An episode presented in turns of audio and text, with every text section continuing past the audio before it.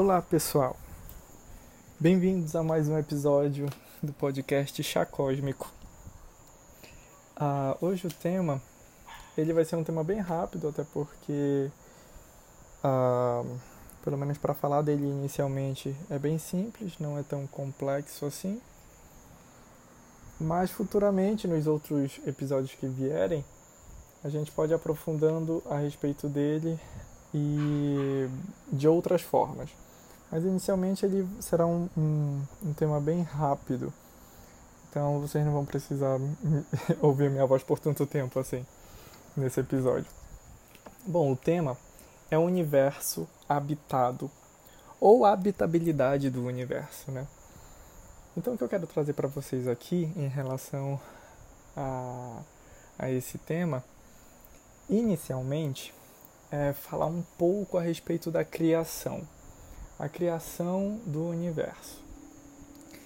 A, a própria ciência hoje em dia, né, a, já, a gente já sabe que, por exemplo, antigamente acreditava-se que a Terra era, era o centro de tudo, que o Sol, a Lua, as estrelas que giravam ao redor da Terra. E hoje em dia já se compreende, já se tem cientificamente comprovação de que, na verdade, no sistema solar são os planetas e as luas dos planetas e alguns cometas que giram ao entorno do Sol, em torno do Sol, né? Então o Sol que é o centro do nosso sistema solar. E a, falando da criação do universo pela via da ciência, né? A ciência diz que tudo começou com um Big Bang, né, uma grande explosão universal de matéria, onde essa matéria estava concentrada em um único ponto e aquilo extremamente denso se expandiu e explodiu, bora dizer assim, né? se expandiu a, até formar o universo que a gente conhece hoje. E, e é importante frisar que a Terra, o planeta Terra, surgiu do surgimento do Sol. Então, o sistema solar como um todo, o, o início dele se deu com a criação do Sol, né? com, o, com a formação do Sol. Então, o Sol se formou, né? Eu não sei como, não sei explicar cientificamente, tá? Então, eu não quero entrar a fundo até para não falar besteiras, né? Não, não envergonhar os, os astrólogos, né? Ou, desculpa, os astrônomos e os e, e as pessoas que estudam cosmologia mas a, a Terra, assim como os outros planetas, é, foram se formando a partir da, da, da, consolidação do Sol, né? Ou seja, primeiro veio o Sol, depois os planetas. Isso para dizer que o Sol não surgiu, o nosso Sol não surgiu com a criação instantânea do universo. Então, primeiro teve o Big Bang, e logo após o Big Bang, as matérias, a matéria né, foi se condensando, foi se aglomerando e formando o que hoje é conhecido por galáxias, estrelas, sistemas, enfim. Então, quando teve o Big Bang, uh, o Sol não surgiu imediatamente após o Big Bang. Ele levou ainda um tempo até ser formado, porque às vezes é, sistemas são formados a partir da, da, da destruição de outros sistemas. Né? Assim como um sol, ele, quando ele se esgota, ele, ele, ele, ele se extingue, uh, ele, ele, através dessa extinção desse, desse, dessa estrela específica, outros sistemas serão formados. Então, pode ser que o nosso próprio sistema solar tenha sido originado da extinção de um outro sistema. Né? Isso ainda não foi provado, só estou trazendo isso como uma ideia e não como uma certeza, tá? O Espiritismo não fala a respeito disso. Mas estou trazendo apenas uma reflexão. E uma certeza de que o, o nosso Sol só surgiu. Ah, o nosso Sol, ele tem. Ah, eu fiz umas pesquisas aqui na revista Galileu, do ano de 2018, na, do dia 5 de novembro de 2018. E a revista Galileu diz que ah, o Sol ele tem 4,5 bilhões de anos, o nosso Sol, a nossa estrela, né? A Terra teria mais ou menos a mesma idade. Então isso isso bate com a ideia de que a Terra foi criada logo após a criação do Sol. A revista Galileu também diz que foi detectada pela, pela, pela humanidade, a, a estrela mais antiga já detectada, que, foi, que é uma estrela que tem 13,5 bilhões de anos.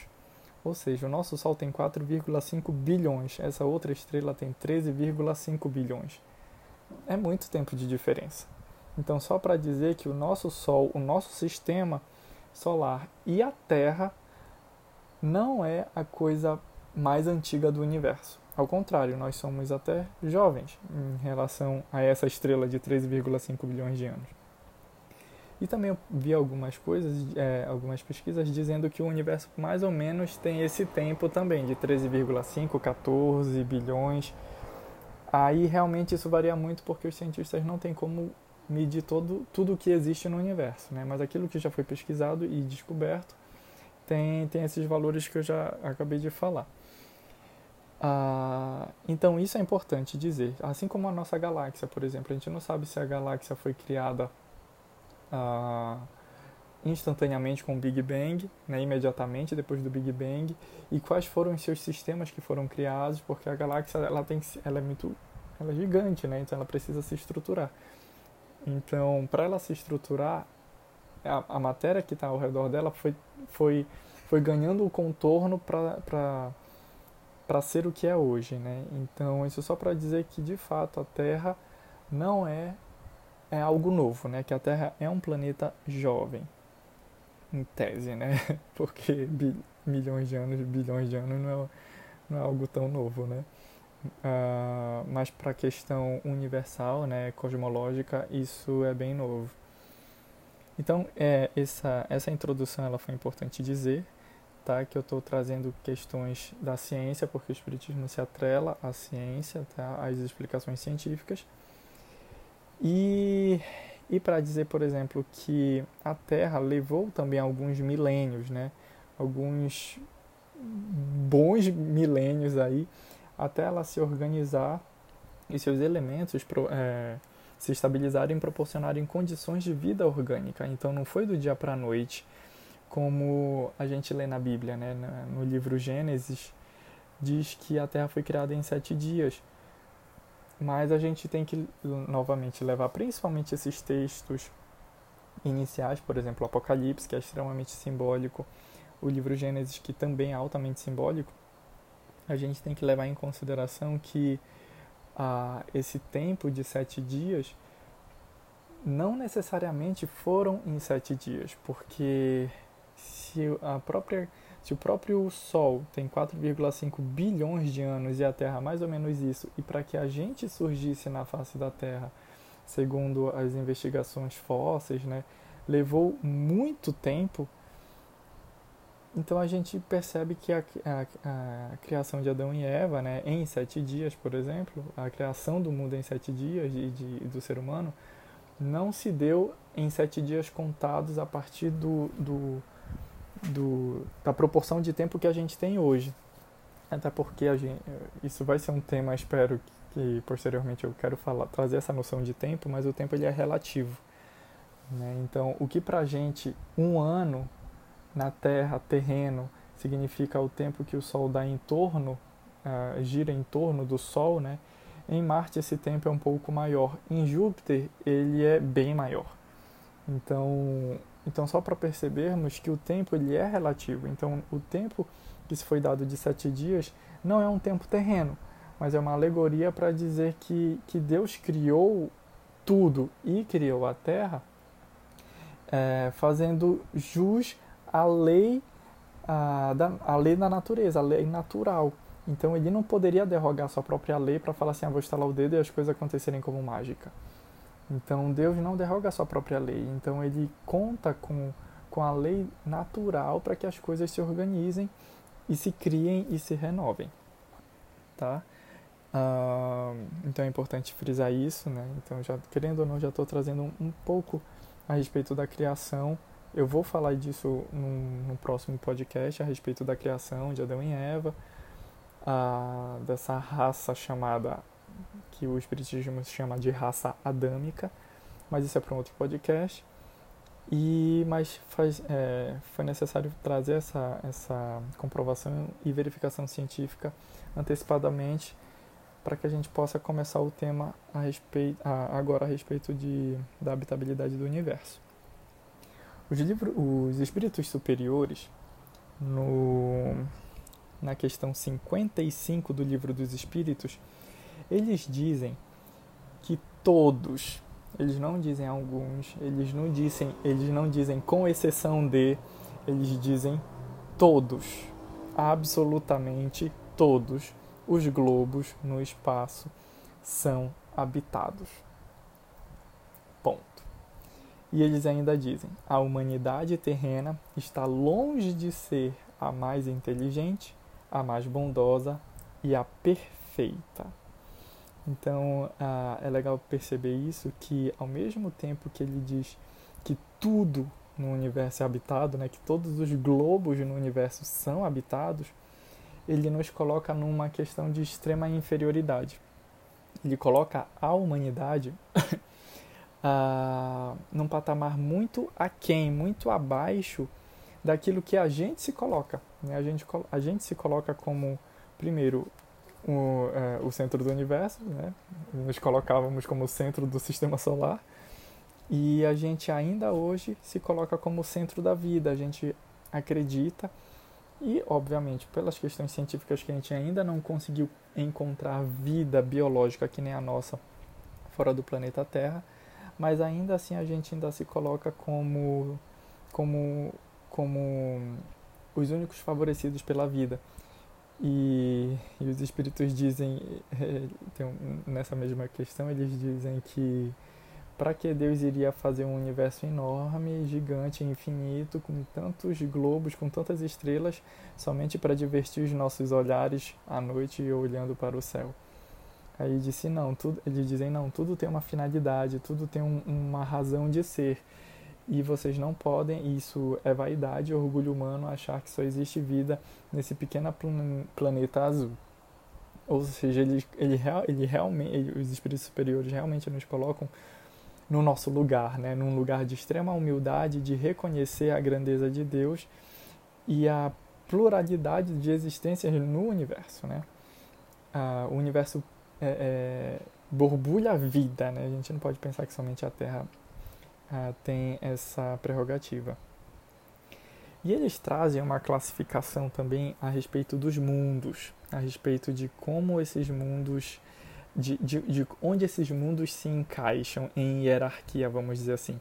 Assim como existe a hierarquia dos, do, dos espíritos que eu que eu falei no, no podcast anterior, né, que existem os de primeira ordem, segunda ordem, ter, ter, terceira ordem, né? Aqui eles trazem uma classificação dos planetas. Ah, é, são um, dois, três, quatro, cinco tipos de planetas. Isso assim, essa classificação não é uma classificação fechada, não é uma classificação perfeita, absoluta, mas ela é uma classificação naquilo que eles podem nos revelar, até porque ah, é infinito os graus de evolução ah, a que os planetas passam. Assim como os espíritos têm um grau de evolução infinita, os planetas também. Mas eles colocam inicialmente assim, que ah, aos mundos de aos mundos primitivos, aos mundos de provas e expiações, aos mundos regeneradores, os mundos felizes e os mundos divinos. Então, os dois primeiros, que é o, o, os mundos primitivos e os de provas e expiações, ainda são mundos é, imperfeitos, ainda são mundos extremamente é, maldosos, bora colocar assim, que estão abaixo da linha do esperado, bora dizer assim, né? A partir dos mundos regeneradores, o mundo regenerador e os mundos regeneradores, eles são um mundo de transição, um mundo transitório entre os mundos baixos, vamos colocar assim, tá? E os mundos altos, né? Os mundos maus e os mundos bons. Então, o mundo de regeneração é um mundo é, transitório, onde ainda existe o mal, mas o bem já já, já é disseminado em todos, em todos esses mundos que são regeneradores. Depois deles vem os mundos felizes, que o próprio nome já diz, né? Não existe mais a dor, não existe mais a maldade, são mundos onde as, os seres que, que o povoam, né? os espíritos que lá estão são mundos felizes, são, os espíritos são felizes. E existem os mundos divinos, onde o próprio nome já diz, né? O contato com o Criador e, e a existência e o fluxo divino é constante ali, as pessoas vivem o divino em sua totalidade, né? e não mais como uma ideia, e não mais como uma utopia ou algo a ser alcançado. Eles já vivem o divino internamente e externamente. A Terra, ela é classificada nessa, nessa classificação que os espíritos superiores trazem, a Terra é colocada como planeta de provas e expiações. O nome já diz muita coisa, né? Por exemplo, o, o, o mundo primitivo ele é um mundo onde se começam as primeiras experiências uh, dos espíritos com consciência. Então a Terra já foi um, um, mundo primitivo logo no início do surgimento ali da humanidade. A Terra era um mundo primitivo. Né? Então são as primeiras experiências dos espíritos que estão desenvolvendo a consciência. O mundo de provas e expiações é, já é um mundo onde os espíritos já têm plena consciência de si é, já tem tecnologia, já tem sociedade, já tem cultura, já se desenvolveu a um outro patamar e já desenvolveu a maldade, o egoísmo. Né? Por isso que é um mundo ainda de dores, de sofrimento, porque é um mundo de provas. As pessoas, nós seres humanos, precisamos passar por provações e as provações não são ruins, não são dores, são, são provações para que a gente é, possa mostrar aquilo que a gente aprendeu, aquilo que a gente ainda precisa aprender. Então as provas não têm um sentido ruim, mas têm um sentido de que ainda precisamos aprender alguma coisa, ou melhor, muitas coisas. E as expiações sim que traz o cara, a característica mais dolorosa, né? Então, por exemplo, uma provação a gente pode aprender pela dor ou pelo amor. Mas a expiação já nos diz que aqui no planeta Terra a gente ainda aprende muito mais pela dor. Por isso a expiação. A expiação é, é, é recobrar aquilo que se fez de errado e viver na própria pele o erro que se cometeu. Né? É, é, viver na própria culpa, no próprio arrependimento, na própria dor, no, no próprio resgate daquela situação que a gente cometeu, que foi equivocada então a gente vive em si mesmo essa experiência que a gente causou no passado. Então, por isso que a Terra é considerada um planeta de provas e expiações. Então, sim, ainda é um mundo de dores e a gente bem sabe disso, né? Tanto é que talvez a gente consiga lembrar muito mais das dores do que dos nossos amores, dos momentos ruins do que dos, dos momentos felizes. E é importante a gente pensar nisso porque, por exemplo, a nossa mídia está cheia de de violência, de sangue, de, de, de informações que normalmente se pode colocar como, como informações negativas, só trazem notícias ruins. Né? Então as notícias boas são pouquíssimas, as notícias ruins são muitas. Porque isso vende, é isso que dá audiência, é isso que nós consumidores ah, assistimos. Então quanto mais a gente vê a nossa televisão, é, com notícias ruins, mais isso mostra o que a nossa mente e o nosso espírito está consumindo. Então a gente ainda dá muito valor para a dor, a gente ainda dá muito valor para as calamidades, para o negativo. Né? Então a gente ainda percebe muito mais o negativo das coisas do que o positivo. Então, por isso, nós estamos vivendo num mundo de provas e expiações. Não temos como dizer que Deus é mal, porque o nosso próprio mundo já diz o que, que ele é porque nós, como espíritos atrasados, ainda necessitamos de muitas provações e de muitas expiações. Mas é importante dizer também que a gente já está a gente já está em transição, nós estamos passando por um momento de transição agora. Hoje são especificamente uh, que eu estou fazendo este este este podcast. Nós estamos em junho de 2020, uh, ah, em pleno em plena pandemia, né? E a gente sabe o quanto de, de conflitos e dificuldades a gente está vivendo. Justamente para que a gente, porque a gente está num momento de transição, a gente está transitando de um mundo de provas e expiações para um mundo de regeneração.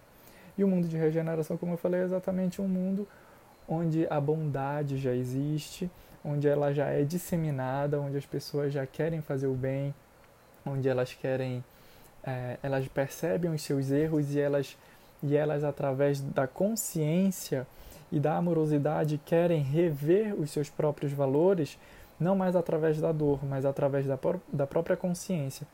Por isso que o mundo é de regeneração, é regenerar, é gerar novamente. Então é gerar um novo eu, é gerar um novo mundo, um mundo de mais paz, de mais harmonia, de mais, de mais fraternidades entre os povos. Então esse mundo de regeneração que está bem próximo de chegar vai ser um mundo mais feliz. Não vai ser um mundo feliz, porque existe os mundos chamados felizes, mas vai ser um mundo muito mais feliz do que é hoje. Ah, e existem alguns, algumas mais classificações de planetas, ah, mas que não está é, na obra kardecista, né, no, na obra do Espiritismo, nas obras básicas de Kardec, mas está na, na, nos livros revelados, né, pelas informações reveladas de Chico Xavier. Principalmente em, quando ele deu algumas informações para um amigo dele chamado Geraldo Lemos, onde ele diz que no, pro, no nosso próprio sistema solar existem três planetas que são caracterizados como planetas prisões, que é Mercúrio, Plutão e a nossa Lua. Então são três planetas, porque sim, a Lua nesse sentido é considerada não um planeta em si, mas um globo, né, que orbita o Sol. Ah, então a Lua é considerada ah, nesse sentido um, um local onde espíritos que precisam estar presos, contidos, estão, assim como Mercúrio e Plutão. Eles não, ele não dá muitas características a respeito do que seriam esses planetas prisões, por isso que eu digo que isso não está na, na codificação espírita básica de, de Kardec, né? mas é uma informação que o Chico traz e é importante a gente trazer também, mas sem pretensão alguma de de, de revelar e dizer o que é e tentar se aprofundar, apenas como uma informação mesmo. Ah, na, na própria questão, acho que é na questão 56, se não me engano, ah, os espíritos eles dizem que a constituição física dos planetas e de seus habitantes não é a mesma que a nossa. Então, isso é importante ser falado neste momento. Porque a matéria que os espíritos utilizam, o corpo que os espíritos se utilizam nos outros mundos é de outra vibração. E sendo de outra vibração, os nossos sentidos e os nossos aparelhos eletrônicos não conseguem detectar. Isso é extremamente importante dizer. Porque na época de Kardec, os espíritos falaram que, que né, tinham, que existem vidas em outros mundos, mas até então, na época de Kardec, em 1850, por aí, o ser humano ainda não tinha ido para o espaço. Né? A gente só foi para o espaço em 1960 e alguma coisa, né? Me corrijam aí, mas pesquisem depois. Foi só, foi só no século posterior ao século de Kardec. Então eles pensavam que existia vida né? Mas eles não sabiam como era e eles não alcançavam essa vida. A gente não tinha como ir lá e até então eles não tinham vindo aqui, né? Então se acreditava, por exemplo, que existia vida em todos os planetas e que era que nem a nossa. Por isso os espíritos já vieram nessa época dizer que, a, que os corpos são revestidos, os corpos que eles, eles utilizam, são de outra vibração, estão em outra vibração que é diferente da vibração que a nossa matéria está. E até a ciência já comprova isso, né? Que, que aquilo que vibra, a matéria vibra, né? Então, ah, dependendo do tipo de frequência, a gente consegue detectar a, vibração da matéria e em outro tipo de frequência já fica mais difícil. Então, nossos aparelhos têm que se modificar para detectar essa vibração e para que aquela, aquele tipo de matéria seja detectada pelos nossos aparelhos. Então, não vamos pensar que, a, que por exemplo, Marte existem seres que, com a nossa constituição biofísica né, e bioquímica idêntica. Nós não vamos, nós não vamos nos deparar com esses tipos de, de, de seres em Marte ou em outros, uh, em outros planetas do nosso sistema solar, porque eles estão em outra vibração. então vamos em todos os planetas e não vamos encontrar a vida que nem a nossa. Mas isso não significa que a vida não exista, tá? Ah, o irmão X, que é um espírito que Chico Xavier psicografava, ele disse em um dos livros, que eu não me recordo qual é agora, ah, ele disse que enquanto os nossos telescópios frios procurarem vida como as da Terra, com fins vaidosos, nada encontrarão. Então é legal que ele diz que, ainda que a nossa ciência seja uma ciência que queira descobrir, queira se aperfeiçoar para fazer uma evolução humana, mas ainda assim nós somos extremamente vaidosos, nós somos extremamente egoístas e orgulhosos. Então os nossos telescópios correspondem àquilo que a gente é. Então a gente está olhando para as estrelas, para os planetas, com fins vaidosos e por causa disso a gente não vai encontrar vida. E lembrando que o nosso planeta é um planeta de provas e expiações, ou seja, nós ainda temos muito a aprender, né? muito a, a, a depurar em nós mesmos, a, a transformar em nós mesmos.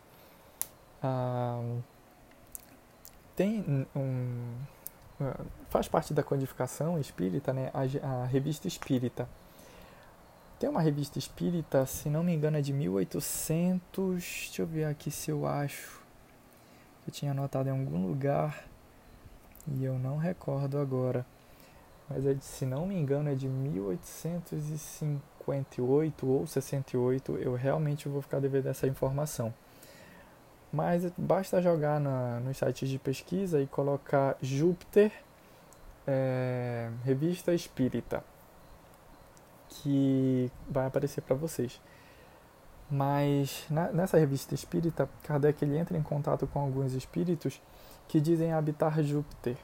Né? E, e eles trazem um, um, informações de uma sociedade extremamente diferente, extremamente bondosa, amorosa, evoluída e que estão em outra vibração. Ou seja, nós vamos pousar em Júpiter. Acredito que não dê para fazer isso, mas se conseguíssemos pousar em Júpiter, não iríamos encontrar essa sociedade, porque eles estão em outra vibração. Então, até então, no, no, no meio espírita, é pacífico que Júpiter é o planeta é, mais benéfico, né, que tem os espíritos mais evoluídos do sistema solar. Tá? Então, até então é, é uníssono essa, essa, é, essa ideia de que Júpiter é o planeta mais evoluído do, do sistema solar. Mas isso não significa que ele seja um planeta que, é, que seja um planeta perfeito, né, de perfeição. Os espíritos que lá habitam ainda precisam passar por provas, mas eles não precisam mais passar pelas expiações. Então eles não têm que passar mais pelas dores, eles aprendem na própria amorosidade. E eles estão em busca da perfeição, então eles ainda estão se aperfeiçoando, mas eles estão muito além da nossa imaginação, tanto é que a gente nem consegue vê-los. Eles estão muito além daquilo que a gente pode entender como sociedade, como paz, como amorosidade, né? Então, é só para a gente perceber né, o quanto a Terra realmente, nós seres humanos da Terra, precisamos ainda evoluir e aprender, né? Ah, esse tema de, de habitabilidade do universo, ele é estudado por vários espíritas, espíritas reconhecidos, mas também por ufólogos e espiritualistas, né? Ah, mas ainda é, esses estudos são muito recentes, então ainda não tem muita confirmação e nem muita certeza de, de alguma coisa. Mas ah, a gente vê né, que ultimamente é, tem muitos relatos de pessoas que veem OVNIs nos céus e OVNIs significa objetos voadores não identificados.